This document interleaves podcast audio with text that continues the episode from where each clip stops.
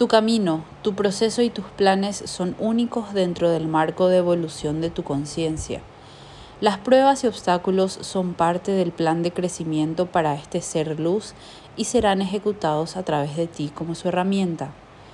Dentro de sus planes, tus entidades te brindarán el discernimiento medido y necesario para salir avante en la tormenta, así como también se le permitirá a tu conciencia accionar a través de ti como su contenedor siempre que lo ya escrito lo dicte.